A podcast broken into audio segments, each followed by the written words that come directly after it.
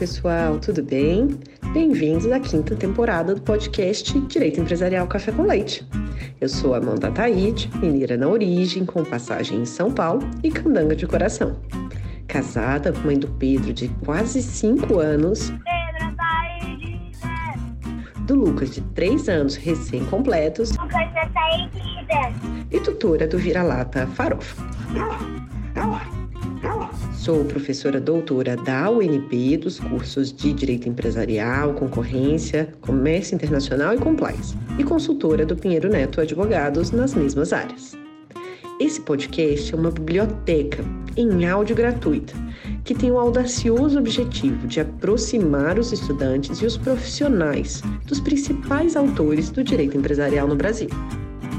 Esse é um podcast simples, curto e gostoso, como num café da manhã juntos durante a semana. Então, pegue sua xícara de café com leite ou chá, coloque o seu tênis para fazer um exercício físico ou então seu fone de ouvido para ouvir no seu meio de transporte diário. Então, vamos comigo para a próxima xícara de café com leite? A nossa xícara de café com leite de direito empresarial de hoje vai tratar do livro A Lei das Sociedades Anônimas Comentada, de autoria do professor Nelson Weislich. E para isso a gente vai ter a alegria de contar com a participação do próprio autor, o professor Nelson Weislich, para comentar esse livro. Vocês certamente já conhecem, já leram ou já viram o professor Nelson. Ele é professor da Fundação Getúlio Vargas, mestre em Direito pela PUC Rio, possui ampla experiência na área de direito comercial, empresarial, societário, mercado de capitais e arbitragem. Foi diretor da CVM, presidente do Comitê de Aquisições e Fusões, CAF, é árbitro na Câmara de Arbitragem do Mercado, B3, CAN, do Centro de Arbitragem e Mediação, CAN, CCBC, no Centro Brasileiro de Mediação e Arbitragem, CBMA, na Câmara de Conciliação, Mediação e Arbitragem, da Ciesp-Fiesp, e na Câmara de Arbitragem Empresarial da Camargo. Ele é membro da International Faculty of Corporate and Securities Law, além de membro do Conselho Consultivo do Museu de Arte Moderna do Rio de Janeiro e do Conselho da Associação de Amigos da Escola de Artes Visuais uh, do Parque Laje. Vocês podem perceber pela minha voz que eu claramente estou nervosa com essa entrevista, porque o professor Nelson Eiser, que é uma das principais referências que a gente tem no direito comercial no Brasil. E eu não consigo fingir costume com o fato de que eu estou aqui conversando com ele. Então, professor Nelson, muito obrigada por ter aceitado o convite para participar do nosso podcast e por apresentar, de um modo simples, curto e gostoso, uma parte desse seu livro, que é tão importante para o nosso direito aqui no Brasil, voltada especificamente para o acordo de acionistas. Muito obrigada por ter aceitado o convite, professor. Nada, é um prazer, Amanda. Prazer estar aqui com você, com seus ouvintes, seus alunos. Então, estou à sua disposição para a gente conversar um pouco sobre acordo de acionistas, sobre lei das SA sobre assuntos gerais também que sejam do interesse de seus ouvintes. Maravilha, professor. Então, vamos começar com uma pergunta que eu sempre gosto de fazer para a gente entender o processo de criação, vamos dizer, de uma doutrina. Quando a gente vê o livro do senhor, que é definitivamente um marco no direito brasileiro, a gente não sabe como é que foi a primeira versão. Como é que foi a primeira versão, elaborar a primeira versão do livro, como que é o processo de atualização, ah, como que tem sido esse desenvolvimento constante do livro do senhor. Bom, esse, esse livro uh, nasceu de uma ideia que eu já vinha amadurecendo há algum tempo. Uh, já vinha escrevendo há muito tempo sobre direito societário, sobre mercado de capitais, já tinha publicado alguns livros de pareceres, alguns livros de jurisprudência, enfim. E começou a me surgir a ideia de fazer um livro de comentários à lei das SA, e eu resolvi experimentar, ver se funcionava. Então, eu comecei comentando o artigo 109. O artigo 109 é o que trata dos direitos essenciais dos acionistas. É como se assim fosse o núcleo da lei das SA.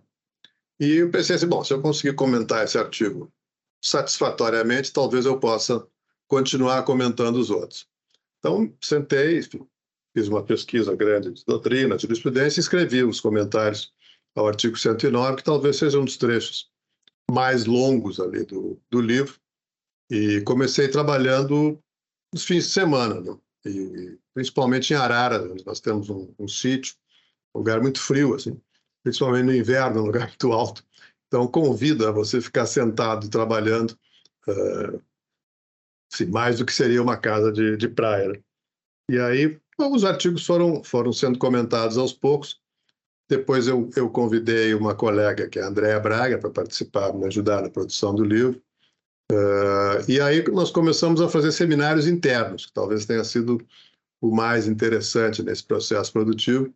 A cada artigo que a gente escrevia, eu fazia um, um seminário interno no escritório, todos participavam, advogados, estagiários, de uma forma absolutamente livre, quer dizer, todo mundo podia criticar o que, o que entendesse deveria ser objeto de crítica, e devia perguntar sempre que não entendesse alguma coisa. Para mim, talvez isso tenha sido mais importante, era quando alguém dizia, não entendi esse parágrafo, o que, você quer dizer com isso?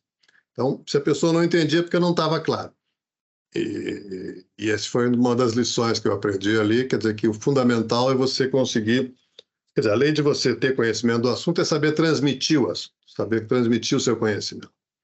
Então, esses seminários foram sendo feitos ao longo de alguns anos, e todos, praticamente todos os artigos da lei das SA que foram objeto de comentários uh, foram também objeto de seminários e foram da maior utilidade.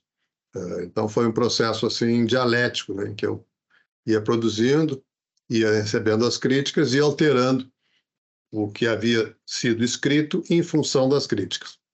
E esse processo foi muito muito enriquecedor para mim, acho que contribuiu muito para o livro. Além disso, eu já tinha, dizer, tinha muitos pareceres já na época, tinha experiência prática razoável na advocacia, então eu usava muito essa experiência nos comentários, inclusive para selecionar os trechos do livro que mereceriam comentários mais longos e aqueles que não tinham muita aplicação prática. Né? Você pegar, por exemplo, a parte da lei das SA que trata dos grupos de sociedade de direito, praticamente não tem, não tem, tem relevância no sentido de aplicação prática. Então, ali fiz comentários muito curtos. Da mesma forma, a constituição de companhia por subscrição pública. Eu nunca vi uma na minha vida. Não existe no Brasil. Então, ali também foram comentários mais curtos. Então, os comentários seriam, foram sendo feitos de uma maneira mais longa e aprofundada em função da importância prática dos dispositivos legais. E esse foi, isso, isso foi uma, algo que me foi a advocacia, a advocacia empresarial foi muito útil para que eu conseguisse fazer essa, essa seleção. O processo foi mais ou menos esse, quer dizer, depois do processo de atualização, enfim, o pessoal do escritório me ajuda muito, a gente vai... É um processo permanente, não, não é uma coisa que você que a gente faça quando vai elaborar a próxima edição, quer dizer, está sempre sendo feita atualização, e meu compromisso comigo mesmo e com os, os, eventuais leitores é de fazer uma atualização a cada quatro anos, assim, quatro a cinco anos. Então, já estou começando a preparar a próxima. Muito, muito legal. Acho que alguns comentários, essa questão do seminário interno é interessante, porque eu tenho essa, essa prática de fazer seminário interno desde quando eu estava no CAD. E a gente juntava o time para fazer seminário interno, não na época para escrever, mas para a gente discutir temas relacionados a acordo de leniência, que era o nosso tema ali é, no CAD. E, uhum. e esse, essa discussão uh, ali dos artigos, é, era uma discussão de artigos, basicamente acadêmicos, que estavam sendo debatidos internacionalmente. E isso é interessante porque eu acabei trazendo também para nossa a prática aqui dentro do escritório nos últimos meses e discutindo semanalmente alguns artigos para a gente estar tá preparado. Então, não foi artigo artigo, mas talvez essa mesma metodologia, de algum modo, assim, está tá sendo replicada. Então, fiquei super feliz. É um método que, ó, seguindo, né? Se seguir o, o espelho do senhor, vai, vai dar bons frutos. e, essa, e essa atualização permanente é um trabalho que eu fico, assim, desesperada, pelo menos do meu lado, que é o meu manual de acordo de leniência, eu estou na segunda edição. E aí agora vai completar já dois anos da última edição. Foi agora 21 a última edição.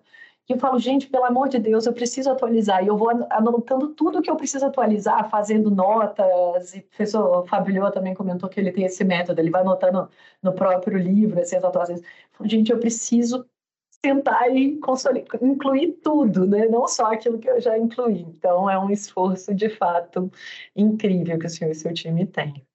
É, mas agora voltando para o nosso livro, assim, para o trecho específico do livro que a gente é, vai conversar hoje sobre acordo de acionistas. Conta para a gente, professor, para quem ainda não tem familiaridade com esse termo.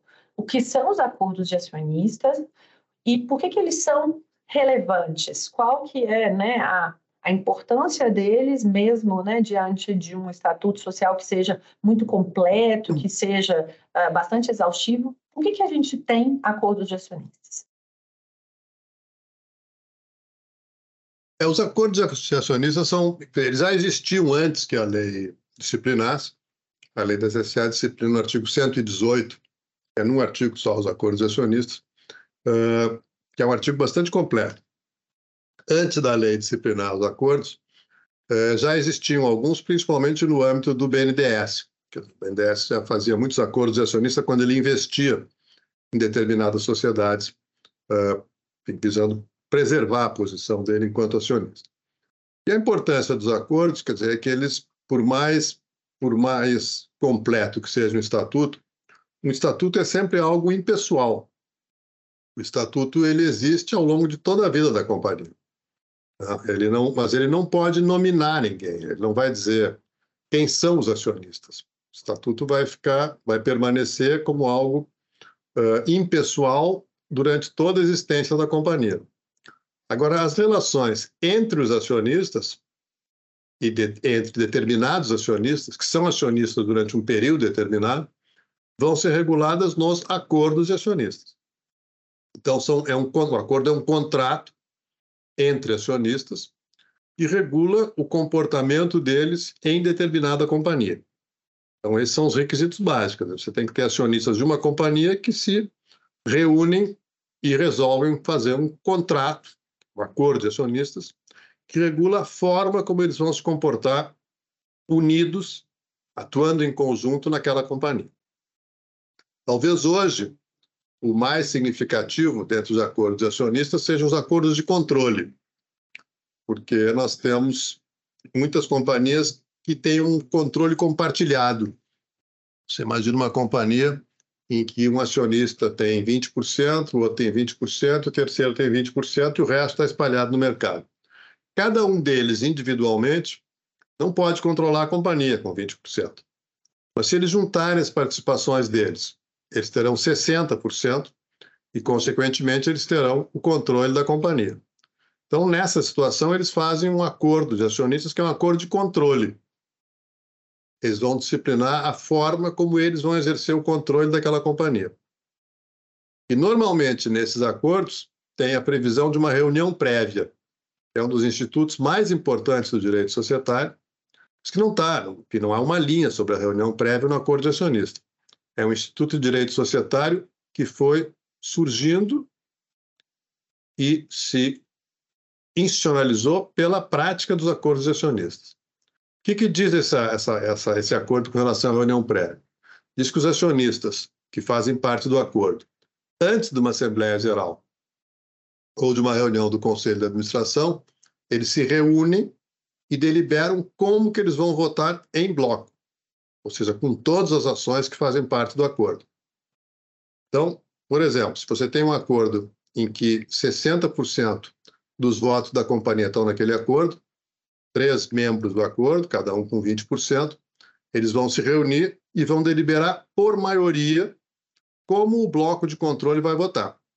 Então, suponha que dois acionistas que fazem parte do bloco de controle votem num sentido e um vota no outro prevalece o voto desses dois e eles vão na Assembleia Geral com 60% dos votos da companhia. Ou seja, o voto do membro do acordo vencido, ele não pode votar contra o que foi deliberado por maioria. Então, esse é um instituto muito importante porque ele, ele, ele permite uma estabilização do poder de controle. Esse talvez hoje seja, assim, nas grandes companhias, a modalidade de acordo mais importante, o acordo de voto de controle. Quer dizer, além desse, tem acordos de votos que são de acionistas minoritários e tem os acordos de direito de preferência, que também são muito importantes. Quer dizer, é acordo de direito de preferência que, no sentido de que cada membro do acordo, antes de vender para um terceiro, ele tem que oferecer para os demais contratantes. Isso é uma forma também de você dar mais eficácia ao acordo de voto, porque caso contrário, se não tivesse o direito de preferência, ele poderia vender para um terceiro e o terceiro votaria do jeito que quisesse. O terceiro não, não seria integrante do acordo de acionistas. Então, essas são as principais modalidades: o acordo de voto, o acordo de controle, o acordo uh, com preferência para exercer o, para que caso um deles resolva vender, e também o acordo de compra e venda de ações. Você pode estabelecer que um deverá vender para o outro dentro de um prazo determinado. Essas são as principais modalidades de acordo de acionistas que muitas vezes vêm junto. Em geral, você tem acordo de voto, acordo de controle e direito de preferência dentro do mesmo acordo. Ótimo. E agora que a gente entendeu quais que são essas, uh, os principais tipos de acordo de acionista, a gente uh, sabe que esse, esse tema não era regulamentado pela lei de SA. Então, de que modo que a lei de SA introduz esse tema? A gente já entendeu que não tem né, uh, detalhe a respeito da reunião prévia, que é um elemento importante do acordo de acionista, mas quais que foram as inclusões, então, o que é que consta na lei sobre acordo de acionista e como que uh, o mercado uh, se modificou depois dessa regulamentação da matéria pela lei de SA? É, o, o, os pontos mais importantes são esses, as modalidades de acordo de acionistas, o fato de você poder dizer que eles são oponíveis a terceiros, uma vez que eles sejam registrados uh, na companhia, uh, o fato de eles poderem promover, se tiver previsão no Estatuto, execução específica, que esse é um ponto muito importante. Dizer, se, você, se o acordo prevê execução específica, isso significa que se um dos contratantes não cumprir a sua parte, você pode ir a juízo ou ao tribunal arbitral, se tiver previsão de arbitragem no acordo, e pedir ao juiz ou ao árbitro que supra a vontade da parte inadimplente. Então, por exemplo, uma, o acordo prevê direito de preferência. Uma das partes vende para um terceiro sem dar o direito de preferência para outra parte, membro do acordo. Essa que foi lesada entra com uma ação judicial, ou na esfera arbitral, e pede que a decisão supra a falta daquele acionista que não seguiu o direito de preferência. Ou seja, a decisão vai dar o direito de preferência para aquele que sofreu a, a, a, infringência do acordo de acionistas. Então, é uma, esse, esse foi um ponto muito importante, esse foi um avanço muito importante, porque antes na lei não se previa a possibilidade de execução específica e isso tinha que vir em lei. Uh, a outra, outro avanço importante foi de que isso se deu mediante, mediante a Lei 10.303, que foi de 2001, foi no sentido de criar uma espécie de execução específica dentro do acordo. Uma autoexecução específica, digamos assim. É, no sentido de que, se alguém, membro do acordo, vota contra o voto da maioria, aquele exemplo que eu estava dando. Você tem três membros do acordo de acionistas. Dois votam num sentido e o outro vota no sentido contrário na reunião prévia. Na Assembleia Geral, o voto será dos 60%, os três. O voto do minoritário não pode ser exercido em separado. Então, se o, esse minoritário que perdeu na reunião prévia, esse minoritário dentro do bloco de controle, for à Assembleia e quiser votar num sentido diverso do que decidiu a reunião prévia, o presidente da Assembleia Geral não computa o voto dele. Claro, desde que o acordo tenha sido registrado nos livros da companhia. Então, é uma forma de execução interna corporis, dentro da própria companhia. E se ele não for à Assembleia ou votar contra na Assembleia, o voto dele não é computado e os outros acionistas votam com a participação dele. Ou seja, é o bloco que vai votar. É o bloco de controle, no exemplo que eu estou dando, 60%. Ainda que um deles, na reunião prévia, tenha votado em sentido contrário. Então, isso dá uma estabilidade muito grande, principalmente nesses casos de controle compartilhado. Uh, isso foi uma evolução importante porque muitos desses acordos de controle compartilhado eles começaram a ser feitos a partir da década de 90, quando houve uma série de privatizações e nas companhias privatizadas, em geral, você tinha um banco, um fundo de pensão e um investidor estrangeiro. Os três juntos que chegavam ao bloco de controle. Então, essas, essas alterações na lei da SA, a inclusão do, do poder de, de, de, de, acordo, de controle e a autoexecução dentro do acordo, dentro da Assembleia Geral, dentro da própria companhia, deram maior eficácia a esses acordos uh, em casos em que há controle compartilhado. São casos muito comuns hoje no Brasil. Tem muitas companhias em que você, em que o controle é exercido por um bloco.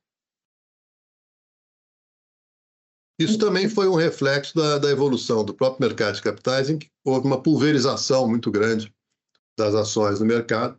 Então, a gente tem companhias hoje que têm enfim, as ações pulverizadas no mercado e um bloco que pode nem chegar a 50%, pode ser um bloco com 40%. Se o resto das ações estiverem pulverizadas no mercado, esse 40% pode ter um controle que é assegurado e tem maior eficácia na medida em que previsto no, no acordo de acionistas.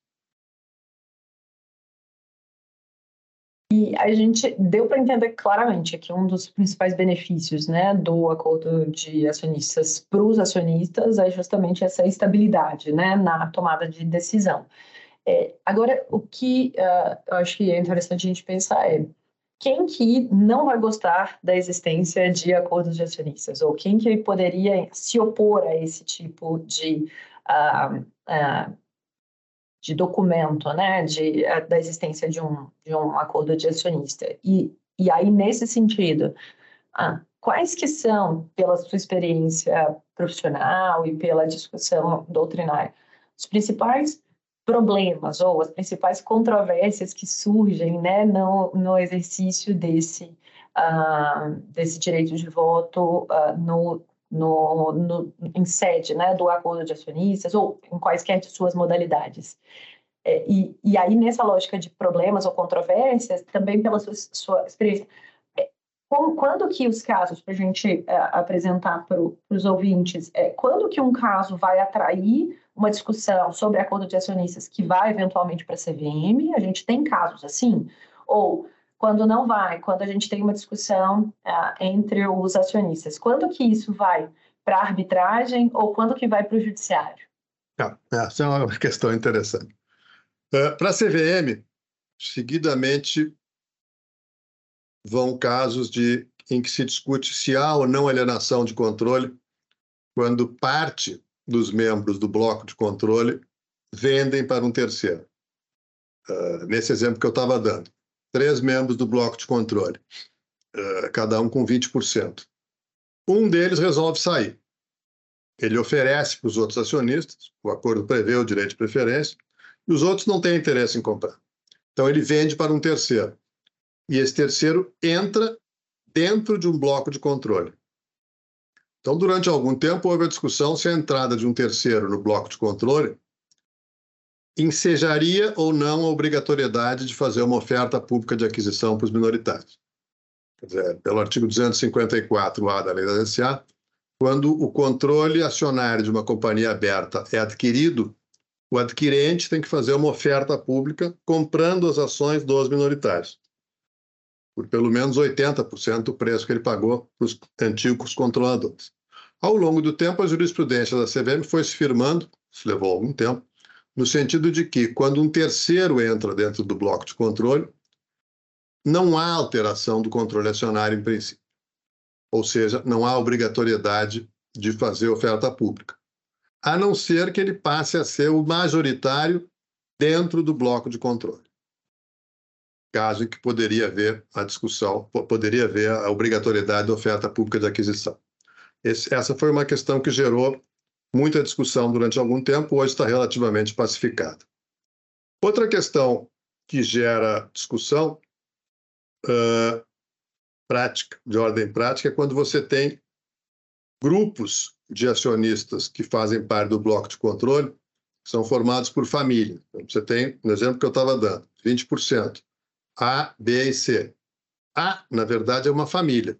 Dentro de A tem cinco, seis pessoas físicas. cinco, seis pessoas jurídicas. B da mesma forma. C da mesma forma. Então, dentro desse grupo, do A, em geral, tem outro acordo de acionistas entre os participantes do grupo daquele bloco. Então, nós vamos ter dois acordos de acionistas, um dentro da família, outro entre os membros da família como um bloco e os demais acionistas. Às vezes, o que acontece é que há um dos membros da família quer vender. Então, dentro desse acordo da família, tem também direito de preferência. Então, isso tem que ficar muito claro no, no acordo de acionistas para não disparar o direito de preferência com relação aos outros integrantes desse acordo de acionistas, que não é o acordo de acionistas daquela família. Então, você tem um direito de preferência dentro do grupo e depois você tem um direito de preferência dentro dos componentes do acordo de acionistas. Isso às vezes gera discussão. Outra discussão que às vezes existe, também de ordem prática, é quando você tem uma, um acordo de acionistas prevendo arbitragem numa Câmara X e o Estatuto da Companhia prevendo arbitragem numa Câmara Y. Ou o Estatuto da Companhia prevendo arbitragem, digamos, na Câmara de Arbitragem do Mercado, que é uma companhia que está lá no novo mercado, e o acordo de acionistas prevendo a competência da Justiça. Então, você pode ter aqui um conflito de jurisdição entre câmaras ou entre Câmara e Justiça Estatal, uh, que é difícil de resolver na prática. E a outra questão que também tem, tem causado muita discussão e também não está pacificada é em que medida que os administradores da companhia têm que cumprir as deliberações da reunião prévia.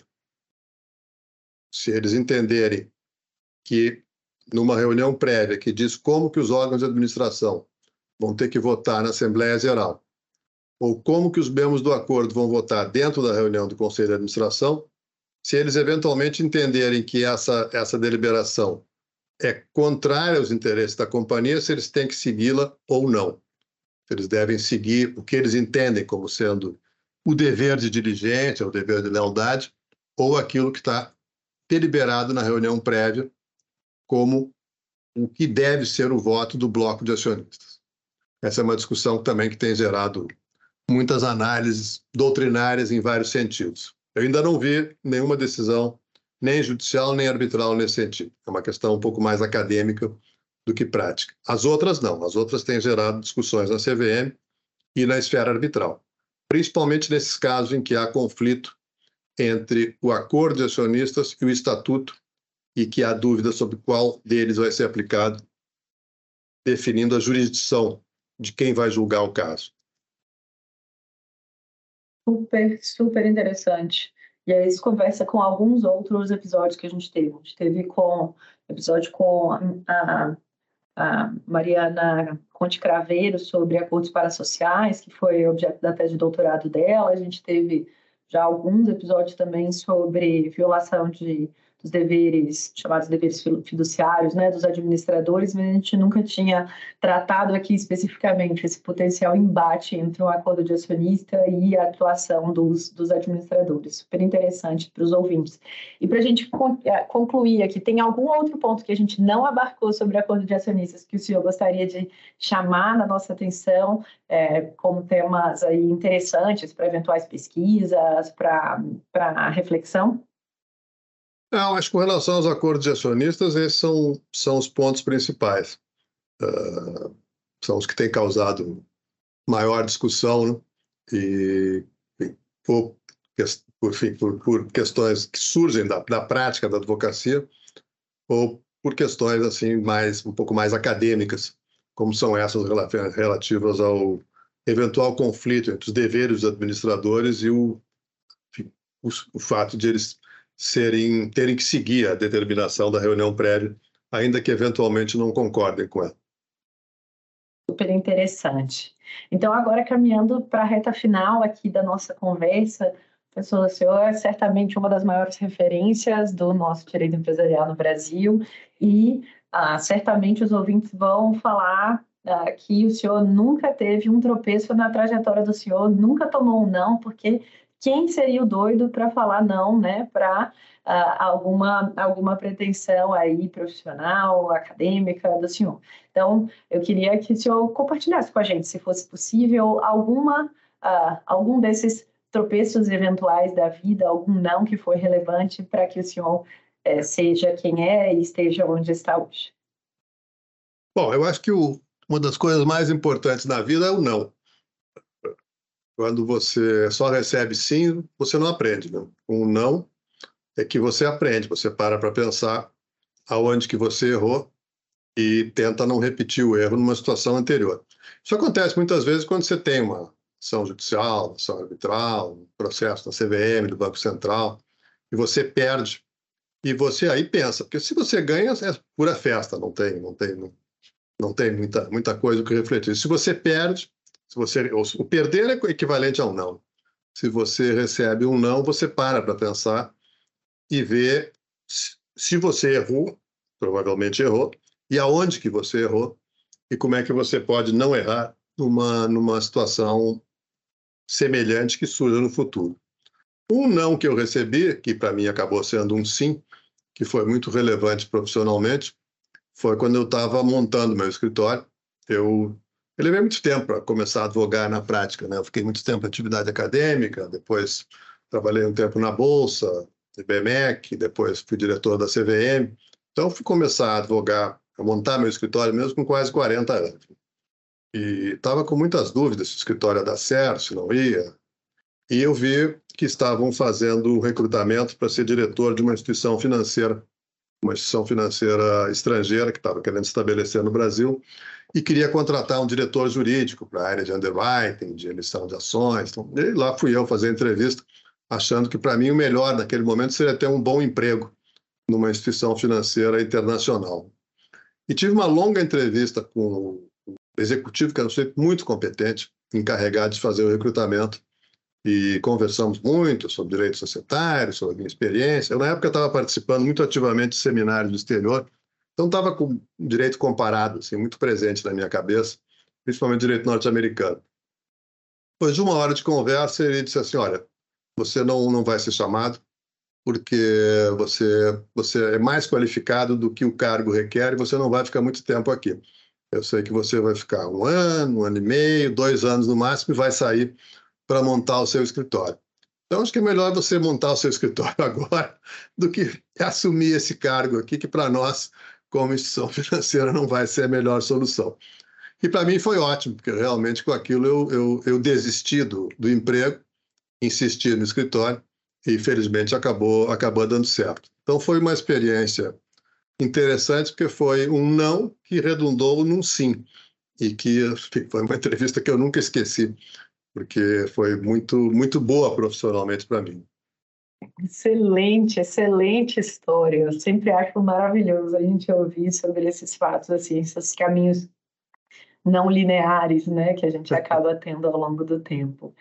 E para a gente finalizar aqui a nossa conversa, professor, a gente já sabe que o senhor se mantém atualizado, fazendo seminários internos dentro do escritório, discutindo para atualizar o livro.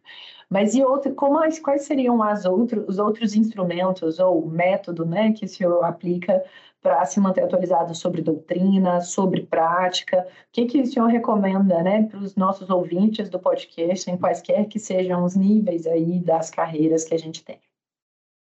É, a minha a recomendação que eu faço para os meus alunos é a seguinte: leiam. Uh, acho que isso é o mais importante para a profissão de advogado. Quer dizer, ler não só livros jurídicos, livros jurídicos, em geral, a gente, a gente consulta né, em função de, de casos, função de temas que você quer desenvolver mais, mas ler literatura, ler romance, ler poesia, é, porque o advogado tem que saber escrever. Isso é fundamental na atividade do advogado, é saber escrever. E para saber escrever, tem que ler. Não há outra forma de se, de se aprender a escrever.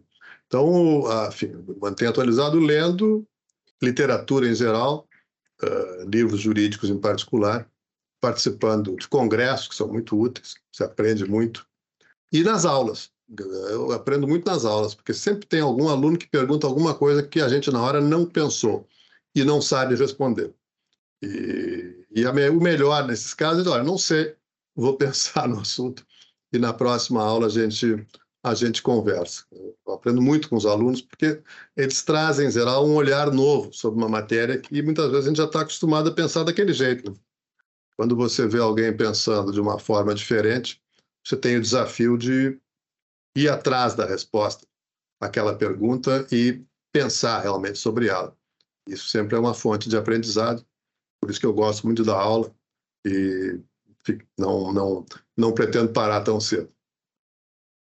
Eu tenho essa mesma sensação, especialmente com as turmas de graduação. Às é. vezes o aluno faz uma pergunta, você fala, cara, isso não pode ser uma, um cenário hipotético, mas é assim, a moleque tá, a pessoa está lá de quarto semestre, você fala, cara, tá indo criando um cenário, você fala, cara, esse caso tá complexo, deixa eu pensar aqui para ver o que, que, eu acho desse tema, assim, é, precisaria de um tempo para pensar. Sempre falo, a graduação, ela tira muito da zona de conforto, né? A sala de aula é um ambiente uh, que obviamente é muito cansativo, eu acho muito mais cansativo do que a pós-graduação, mestrado e doutorado, mas é isso, te tira da zona de conforto e faz atualizar, pensar em coisas novas, né? É, principalmente para aluno de graduação, não tem quase censura, ele está começando. Então, é isso. E eu sempre digo, olha, pergunte qualquer coisa, não tem nenhum tipo de... Eu, uma vez tive uma experiência interessante, eu tinha, na faculdade de Direito, quando eu era aluno, e eu, eu tinha um professor que era o professor Rui Sidney Lima, e ele era professor de Direito Administrativo, mas era um homem de uma cultura universal fantástica. E ele um dia chegou na aula e disse, perguntem sobre qualquer assunto. e aí eu estava lendo sobre cibernética na época, sobre um livro, era um livro do Norbert Wiener, que tinha recém sido lançado, e perguntei para ele, professor, o que, que o senhor acha da cibernética e tal? Ele respondeu, eu acabei de ler o livro do Norbert Wiener e deu uma aula sobre o assunto. eu achei que realmente estava colocando ele numa espécie de um corner ali, e ele se saiu fantasticamente, porque realmente é uma pessoa que tinha uma cultura geral incrível. Né? Então, acho que uma das, uma das fontes principais de aprendizado é também fora dos livros de direito. Exato. Da cultura geral, da literatura, do cinema, teatro, da música, enfim, é daí que você realmente aprende mais uh, e pode voltar aí depois à especialização no direito. Excelente, excelente forma da gente concluir aqui a nossa conversa, mostrando que a gente, além de uh, profissionais do mundo jurídico somos seres humanos aí multifacetados e que né, não só de vida jurídica, acadêmica, profissional se vive. Muito bacana. Professor Nelson, muito obrigado por essa xícara de café com leite aqui com a gente. Pessoal, certamente tomou um café ou fez exercício ou já está chegando aí no, no trabalho na faculdade ouvindo a gente. Muito obrigada, espero que seja o primeiro aí de uma série de episódios que a gente possa passar ao longo do tempo de vários dos textos das obras do senhor. Obrigada. Obrigado, prazer em participar. Um abraço para você e seus alunos, seus ouvintes.